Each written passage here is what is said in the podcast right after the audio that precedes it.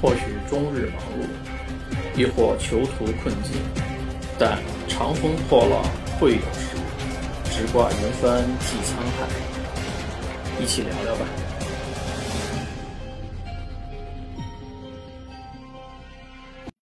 大家好，欢迎大家收听本期的聊聊。呃，这期就叫杂谈吧，就是乱七八糟的说一下，因为看到一些乱七八糟的事情，有感而发。第一个事情想说那个我们家的那个。就是院子前面有有一大捧子花儿，原先我先是不知道是什么，好好的长得大概有半人高那么高，然后应该我先是觉得它是应该是草质性的，不应该是这个呃木质性的那种根茎的，然后非常长，半人高，然后开花也非常大。后来我老婆第一眼看，她说这应该是牡丹。呃，因为我原先我知道牡丹应该跟这个月季之类的这种花应该差不多，都是那种杆上带刺儿，然后硬的木头那种，然后不是那种太软的那种样子。虽然花花团很大，你看这个也是花团很大。后来那天我媳妇上上网去搜了一下，查了一下，原来这玩意儿是芍药。如果单纯从这个花的这个张开的程度和那个绽放程度。芍药应该算跟牡丹非常接近，因为这个盛开的这个芍药啊，这个大小的样子就乖跟我们家小孩那脑袋那么大个儿，长得这个花团很很也算是很富贵吧，但是颜色不太像牡丹那么艳红，因为牡丹那个色有粉有发红也有发黄，但是更更艳一些，我觉得牡丹。芍药呢，就我们家这芍药的颜色呢，当然我看我们旁边有也有邻居他们种的那个芍药，就是是也有紫紫的大红，我们家这个是。有白有淡粉，然后因为中间花蕊是黄的，然后整体来看还还可以，但是一看叶子跟那个牡丹叶子就不太一样，因为这个芍药的叶子是一种长圆形的，然后像像分分叉开那种三瓣的那种样子，然后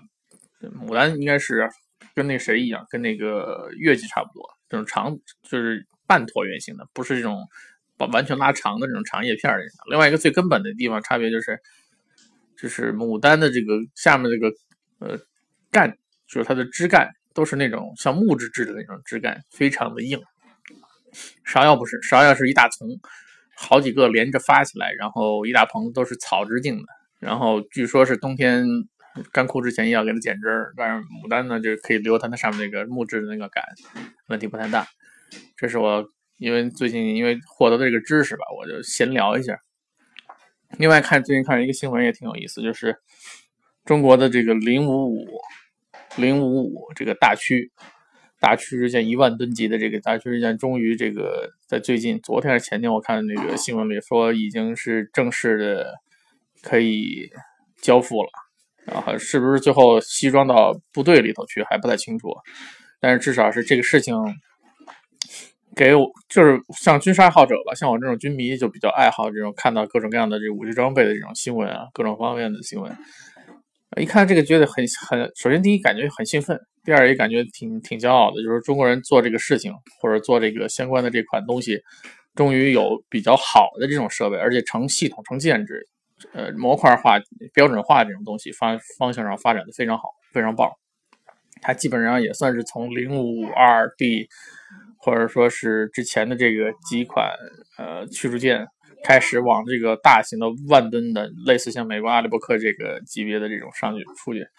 呃发展的一个一个趋势。而且最有意思的就是这个新闻呢，它相当于是这个舰一一修好，江南呃江南造船厂吧，它一修好，它就已经开始公布。然后另外还据说还有两到三艘是在其他的那个中国大。大的造船厂正在同步在生产，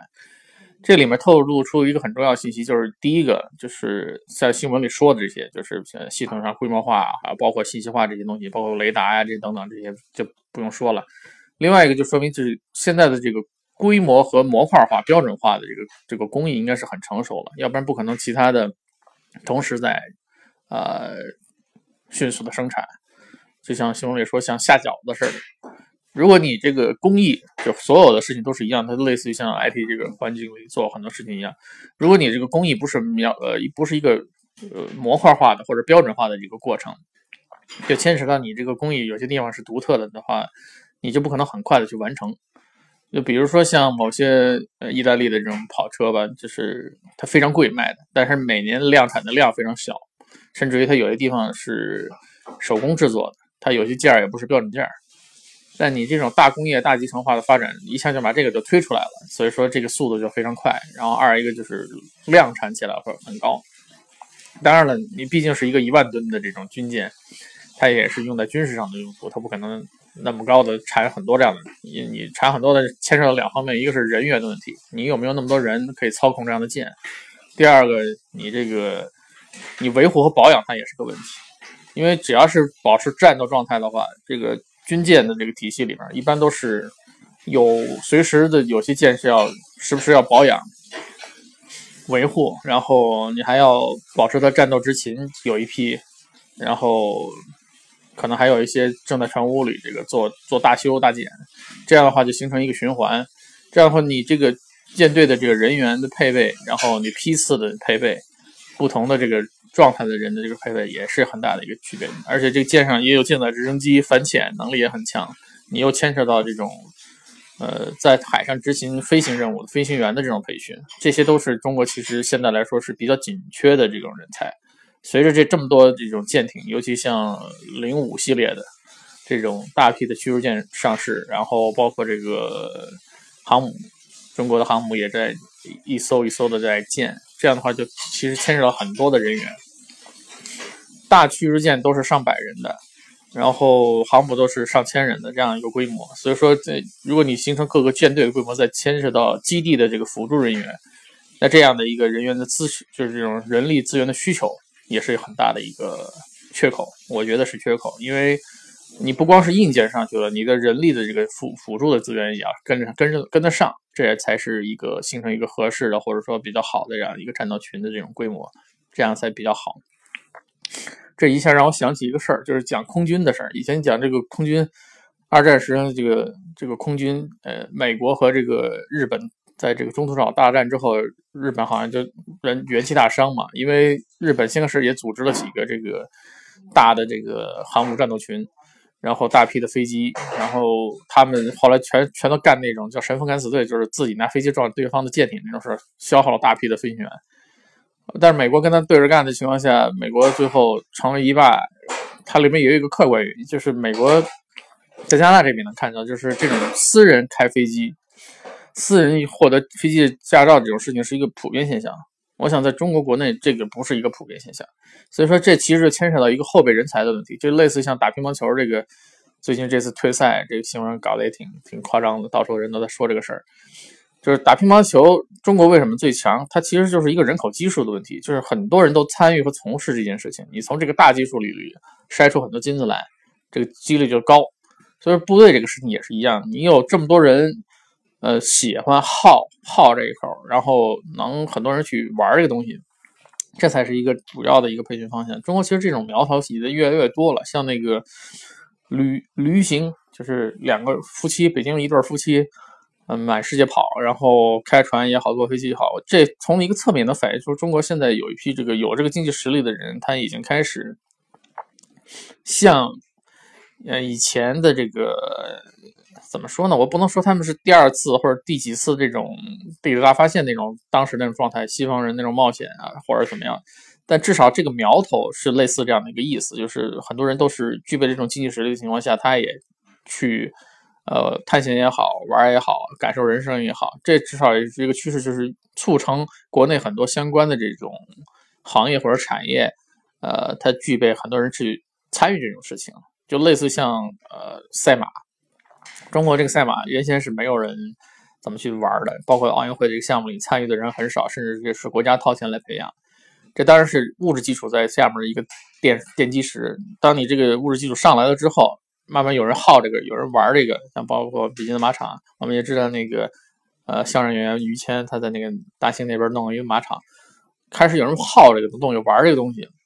那由由这个东西就慢慢产生这种相关的这种运动项目啊，还有人才储备，其实这慢慢就会起来。我想这些都是通用的，所以说回到这个驱逐舰的这样大驱这样这个事也挺让人兴奋的。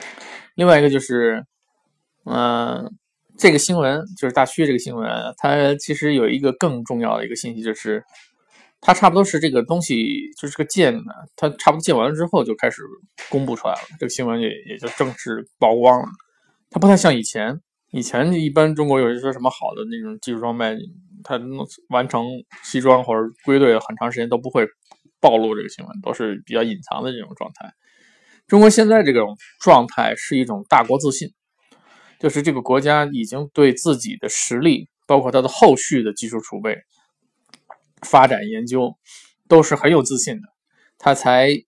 敢或者说他才敢于这种正面的这种报道曝光，然后也不不用太像以前要呃过分的韬光养晦，呃掩藏自己的实力。现在其实，在世界的这个范围内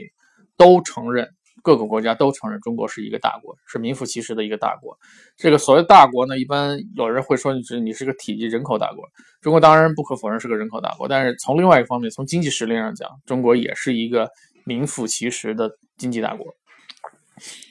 然后很多人，尤其是国内的人，总会在想一个问题，就是中国人都会想一个问题，就是说什么时候能跟美国那个样子，成为美国那个样子。这估计还会是一个很长的一个要走的路。以前原先我在聊前面有几期专门说过一些这个关于比较嘛，中美之呃中中加之间的比较，然后包括一些情况、生活情况的比较。这就说，其实物质还是基础的基础，因为你要跟这种超级大国比，或者是西方强的这种强盛的这种发展的这种强国比，你最核心的一个比，其实是比各个方面的物质的基础的基础。为什么这么说呢？就是这是最下层的一个一个比对的地方。其次，你才会在这个基础之上，你才会去比人文、科技、教育这些东西。如果你现在连最基本的，比如说衣食住行这些东西，你跟人家比还差着代差呢，还没有到富裕到那个人家的一个程度的话，你后面那些比，那只能是说是呃某些亮点突出，你跟人家去做做比。所以说，我觉得中国现在这种啊军事实力这个比，也也也还不是那种。说可以跟美日这种有些它里面一个强项的地方去，就是或者说全面的这种强项的地方去做比肩，包括西方的像德国啊这些地方还达不到。虽然经济总量有可能比别人超过强，但是你牵扯到还有一个人口大规模的基础问题，你摊在每个人头上的这个实际的这个物质基础成成情况，如果中国真正就是人均的这个基数上来了，那不用说什么美国，为什么美国担心啊？或者是希望有些集团他担心你这个问题，就是说中国如果真是和平发展很长一段时间，让国力积蓄很强大，那中中国肯定就是全球 number one，都不用去跟别人比。尽管现在这个俄罗斯还有这个美国还是呃，包括俄罗斯之前就说这个问题，就武器的这方面问题，包括核武器，它仍然这两霸还是世界上相对来说是两霸，军事实力毕竟像俄罗斯这种瘦死骆驼比马壮嘛。美国自然不用说了，它这个总体的经济量体量也大，然后人均量又高。但是，一旦中国的人均量、人均量，我说的是人均量，不是说在那个总体的经济量体量上比，它上来了，呃，不用说跟美国完全一样的人均，你就就算是接近接近 GDP 的这个一万美元的话，或者两万美元的话。那你就是 number one，全球的 number one，那没有没有什么可比。这也就是为什么其他的一些跟你竞争的国家，因为世界的这个地球上吧，那不说不说太太宽泛，就说地球上这些国家，其实就是个丛林法则。呃，到现在为止，人类进化到现在为止，也没有进化出一个更更高的文明阶段。呃，所以说以这个目前的这个状态来看的话，各个国家都是一个属于怎么说呢？就是谁强谁就是老大。谁的拳头大，谁就是老大；谁的拳头硬，谁就是老大。然后是你要是拳头小，你又是个软柿子，那你就是被捏的命。你人口总量少，你经济体量小，那就是被捏的命。所以说，由于这个问题，现在的这个处居于老大地位的人，他当然不愿意后面又上来一个啊，上来一个老大。尤其是这个国家在历史上，这五他的五千年的历史上，曾经是很长一段时间也是世界上的老大。只不过当时中国的政策不是说出去这个捏捏那个捏捏，不像这个西方在这个工业文明之后这种全球大航海时代那种状态，就是殖民倾向那么强而已。所以说，这个中国现在由于呃发展的非常平稳，然后国力的常年的这种积攒下来的这种力量是慢慢显露出来了，这就引起了西方的这些历史上的老牌的列强，尤其现在的老带头大哥像美国，他就心里有这种恐惧性。因为他一旦发现，就中国如果牛到一定程度，中国开始制定政策，就类似像 IT 圈里这种制定标准吧。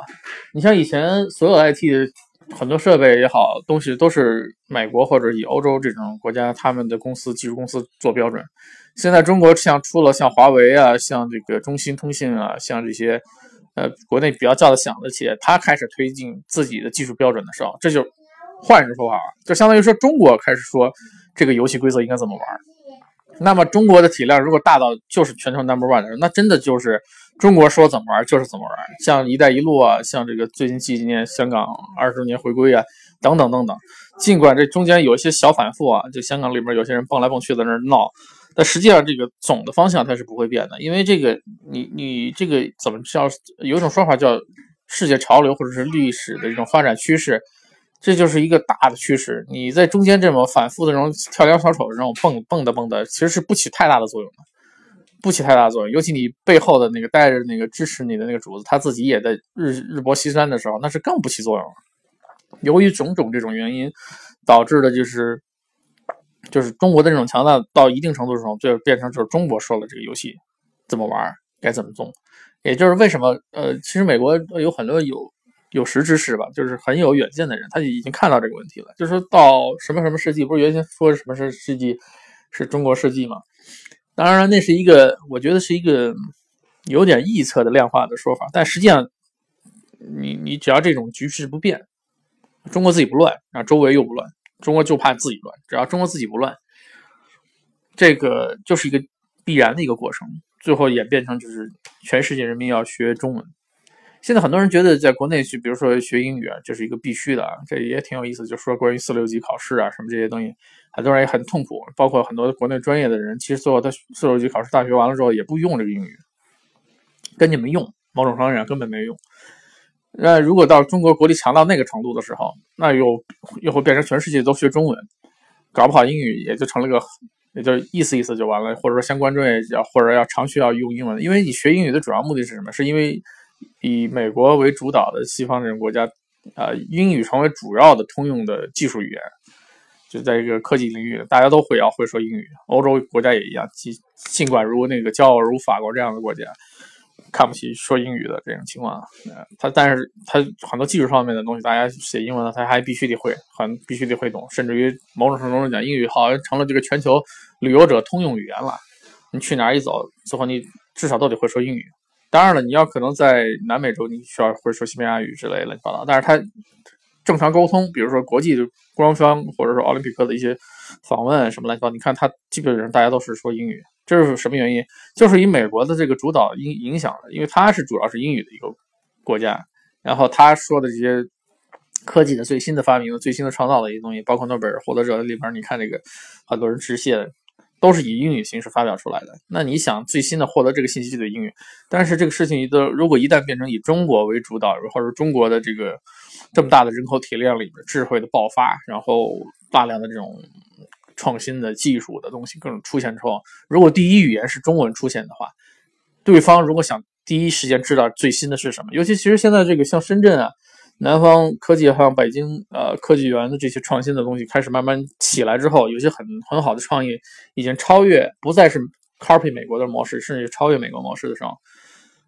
呃，我觉得反过来了，就是硅谷有些有可有些东西要反过来向中国学习，所以说他第一时间想要了解的肯定是要有一些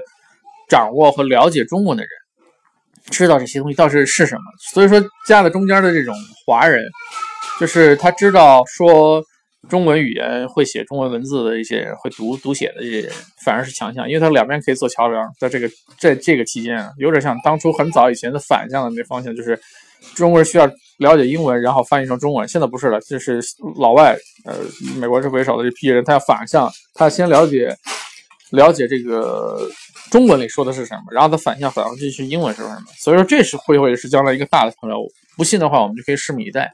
这是我本期聊聊最后留下的一个怎么说一个观点吧。呃，尽管现在很多家长都在把自己孩子往国外送，呃，我相信未来的有一天是美国的或者是一些以前我们认为是强国的国家，他们会把他们的孩子往中国送，来获得最新的这个知识。技术和文化，这应该是一个未来的一个大趋势。只不过有些人可能没看到这一点而已，或者觉得自己有生之年看不到这一点而已。但我比较乐观，肯定会看到的。好吧，谢谢大家，本期的聊聊就聊到这里。